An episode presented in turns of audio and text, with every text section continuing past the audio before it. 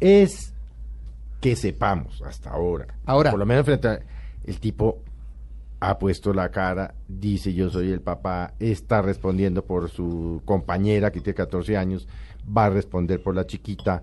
Entonces, Propongo una salida entonces jurídica. que destrozamos esa No, familia porque tuvieron la De la desgracia de que le secuestraron la niña. Sí, propongo una salida jurídica porque, ah, según parece, y por lo que dicen los medios, esa es una familia bien constituida, el hombre es responsable, trabaja, Pues es lo responde que- por su lo mujer, que uno ve, ¿no? que sigue siendo menor de edad y por su niñita y tal. Yo Eso es lo que creo, uno ve aparentemente, yo creo, ¿no? yo creo, Sí, yo que creo ve, que ¿no? Sí. hay una, bueno, aparentemente es lo que uno ve. Que Y uno debe ve, haber sí. muchos hogares así que son hogares funcionales, como habrá otros que son disfuncionales.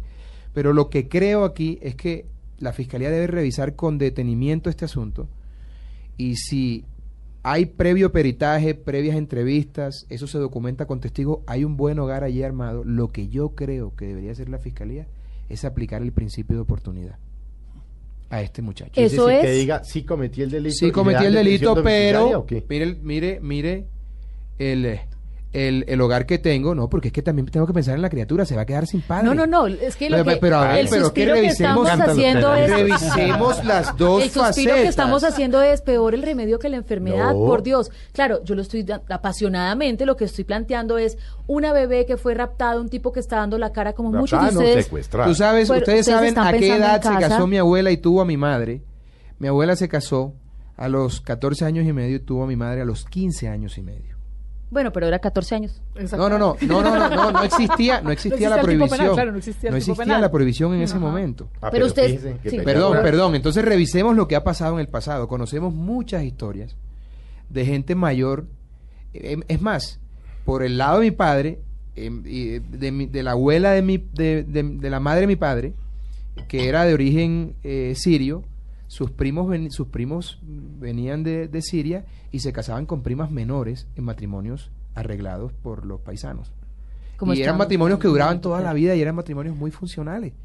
Entonces hay que revisar de fondo, me parece que hay un tema social, pero hay unos temas sociológico, de ah, sometimiento, fondo. No, no, sí, está pero, bien. pero vamos a hablar Está desde, bien, desde está bien, pero hay que plano revisarlo, hay que cultural. revisarlo. Eh, Doctor de la Espriella y, y nuestros otros invitados del IFF, Camilo Domínguez y Elena González. Y hay una realidad también que cuando una familia no es funcional, sino que es disfuncional, muchas de estas pequeñas se encuentran en su despertar sexual, en su pareja, en su amigo o en esa otra persona, el afecto, el cariño, la compañía, entre muchas otras cosas.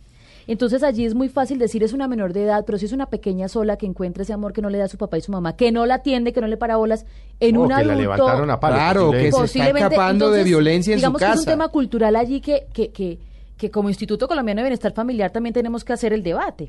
Miren, yo, yo sí quisiera hacer una alerta sobre esta relativización, digamos. O sea, ¿qué, está, qué estamos recibiendo en el instituto? Nosotros estamos recibiendo 12 mil niñas y niños al año víctimas de abuso sexual. 12 Pero, mil. pero perdón, eso- ¿por qué el instituto no ha dicho nada sino hasta ahora que revienta esto? No, porque no, el no. instituto, cuando ve el escándalo, es que sale a presentar denuncia? Es el mismo cuento de No, siempre. pero espérame un ¿Por qué no ha habido una pero- política? No, no, no, Pero ¿Por qué no ha habido una política? sí. Deje hablar a Camilo porque es, es que también el tema de la relativización es difícil, porque entonces el, el amigo de, de Mesa Blue que esté oyendo y que esté en una situación parecida, que pueden ser 12 mil o 24 mil o 36 mil o 50 o 100 mil En colombianos. Estados Unidos gravísimo. Tienen que tener claro que una cosa es lo que es la teoría que es la que estamos discutiendo aquí con el doctor de la Espriella, lo que sería un proceso penal, y otra cosa lo que lo que pasa en la práctica, ¿o no?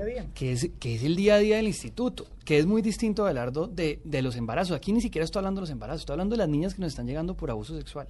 O sea, Colombia es un país que está abusando sexualmente a las niñas, digamos. Eso es lo que le está, eh, lo que estamos recibiendo en los centros zonales, los defensores de familia, el ICF, todos los días. Es la cifra, digamos, casi que se equipara con el maltrato infantil. Digamos, es una cifra enorme. Ahora, cuando uno empieza a hablar de embarazo adolescente, que es, la más, que es incluso más grande, estamos hablando que entre una niña el 20% de las niñas menores de 18 años han estado embarazadas. Eso es lo que estamos haciendo con el boom generacional, digamos. Eso, es eh, las niñas están quedando embarazadas una de cada cinco. Sí, yo entiendo eso, Camilo, Sí. pero ¿por qué no revisamos la- las estadísticas? Sí. ¿Cuántas de esas niñas han sido abusadas contra su voluntad y cuántas? Han No, abuso tenido- es abuso, abogado. No, no, no, pero un momento, pero un momento, pero es que no es que entiendan una cosa. es Cuando que Mabel le dice ese- uno a uno, es que lo que abogado ocurre es que lo que ocurre es que ese fundamentalismo, Es que ese abuso. fundamentalismo es lo que tiene este país fracturado. Hay que revisar, las cosas no son ni blancas ni negras, son grises. Entonces hay que revisar los tonos grises de esta situación. ¿Cuántas de esas niñas han sido abusadas por medio de la violencia y cuántas de esas niñas tienen hogares constituidos que son hogares funcionales? Eso es lo que hay que preguntarse. ¿Y por qué el Estado ha fallado? ¿Y por qué el Estado ha permitido por acción o por omisión que las cosas lleguen a este estado? Y a este punto, ¿qué pasó ahí? ¿Dónde está la responsabilidad del Estado? Es un problema de salud pública, como el problema de la droga. No me digan a mí que el, que el, consumidor es un, es, un, es un delincuente, es un enfermo. hasta que no entendamos ese tipo de cosas hay que corregirlas y eso seguramente evitará que a futuro ocurran tan cosas lamentables como esa. Yo no estoy defendiendo aquí que una niña de 14, 13 años tenga relaciones con un adulto. Me parece que eso no es lo apropiado. Que eso no es independiente. Lo... que no queremos es que se Me parece que, eso no es adecuado. No, me parece, no, yo no estoy justificando nada. Me parece que no es adecuado. Si yo, puedo decir. Hay que respetar la ley, pero, pero hay que revisar también, porque la ley no puede servir para cometer atropellos, como dejar a una criatura sin hogar, so pena de cumplir la ley. Es decir, lo que tenemos que buscar es un punto de equilibrio como debe ser la justicia. La justicia debe ser equilibrada, ponderada, sin pasiones de ningún tipo. y si la justicia, en, si la justicia en los casos que están documentados verifica que hay hogares funcionales, fantástico, pero si fue un abuso en el que me dio la coacción, la presión o las amenazas, hay que encarcelar a esa gente. Pero me pregunto yo, otra vez a modo de reflexión, si este señor va preso, ¿qué le espera a esa criatura? Y a su madre, que también es otra criatura, ¿qué les espera? ¿Qué dice el ICBF? Eh, Adriana, eh, porque lo, que plantea Abelardo es muy interesante y es cómo, claro, la ley es la ley, la ley es dura, pero es la ley, toda esta cosa. Pero cómo conciliar, cómo equilibrar el tema de la ley en este caso con la familia. Pero usted me acaba de decir que la ley es la ley, sí, sí, doctor Felipe. Dura ley que es un... No, ya me lo acaba de decir, pero, yo dije lo mismo. Pero es el tema de la familia. Se puede... Pues puede ponderar, digamos, pues puede ponderar. Pero, pero yo lo que quiero, digamos, un poco señalar es en esa relativización. Es decir, yo no puedo justificar de por qué X niño venía con un hogar disfuncional y venía con violencia intrafamiliar o violencia sexual. Entonces también, por eso está bien que se vayan reclutados con los grupos armados ilegales, porque, porque aquí estaba tan mal que no. No, vamos, digamos, vamos... pero nadie puede salir, por más disfuncional que es una familia, un grupo ilegal es peor que cualquier familia disfuncional. Claro, pero ¿qué pasa? no, quiero desviar la conversación, pero muchos de los niños que están en los grupos armados ilegales son grupos producto justamente de violencia intrafamiliar y de mm. violencia sexual interior y de deserción escolar. Pero no desviamos, digamos, la... No, porque, si eso es otro, nos vamos para otro tema, otro programa, otro, otro programa bastante grueso en el tema. El hecho es que, indistintamente, digamos, de esa situación, el ICF tiene que, por supuesto, entrar a intervenir y por eso ya tiene un proceso administrativo de restablecimiento de derechos. Tanto la mamá de la niña como la niña que, digamos, que fue víctima de este delito. Y tendrá todo el apoyo del Estado, lo que ¿Y cuántos procesos de esto ha iniciado el ICBF? procesos administrativos de restablecimiento de derechos en general en todo tenemos 75 mil a, a, lo largo de los 8.500 casos que tienen ustedes documentados los 8.500 son estadísticas cifras DAN, son del DAN ¿y ustedes de tienen documentados qué? 337 casos que son los y de esos 37 casos estoy preguntando como si fuera fiscal no está bien está bien. profesor Zuleta. está bien. Eh, eh, sirvas informarle a este despacho, señora directora eh, si eh, de esos 380 y algo casos que ustedes tienen documentados cuántas denuncias han presentado igual número de denuncias. Es una obligación y responsabilidad de los defensores. ¿Están todos denunciados? Hasta donde tenemos entendido. Bajo la gravedad del juramento, usted puede asegurar. Tampoco, tampoco, tampoco. la información que me ha sido reportada por parte. bueno, no, no, no. ¿A qué voy yo? ¿A qué voy yo? A que estos temas se revisan cuando hay una coyuntura como esta y cuando los medios se volcan. En el entretanto nadie le presta atención. Pero yo no estoy diciendo que el instituto no lo haga, pero sería bueno conocer los números de las denuncias. Yo le doy un dato para darle también un vuelco a esta conversación. Tenemos en este momento el sistema de responsabilidad penal adolescente. Es decir, adolescentes que han abusado de menores de 14, 446. Es decir, yo no es el único que está en esta conversación. Vamos, acá hay una ley y acá se ha venido cumpliendo que no la que, está diciendo usted que 400 y pico de, de adolescentes están también procesados. Y miren qué paradoja, hay unos ejemplos importantes en otros, en otros países del mundo, por ejemplo en Estados Unidos. Se, cualquier persona que se meta con un menor va preso y le cae todo el peso de la ley. Pero ese mismo menor asesina a una persona y lo sientan en la silla eléctrica. Claro. Miren qué absurdo. Y es un país que nos lleva ventaja. Entonces, a veces las leyes, a veces las leyes también son absurdas sobre todo si vienen en congresos como el que tenemos nosotros. Pero ese es otro tema, no estoy defendiendo que eso sea bueno, lo que tenemos es que revisar con una visión un poco más universal el asunto, porque no es tan sencillo como parece. Entonces hay hogares que están, hay hogares que están bien constituidos. Hay una realidad es que no estaríamos hablando de John Franco si esto no hubiera sucedido. Ni nosotros ni usted tampoco estaría hablando de este tema, ni el ICBF lo hubiera puesto en la palestra pública para que la gente reflexionara sobre, sobre lo que está sucediendo. Nos quedan algunos minutos del programa y yo sí quisiera preguntarle, está bien, por esta familia, hoy, subdirectora, John Franco tiene abierto un proceso, la fiscalía, el juez definirá.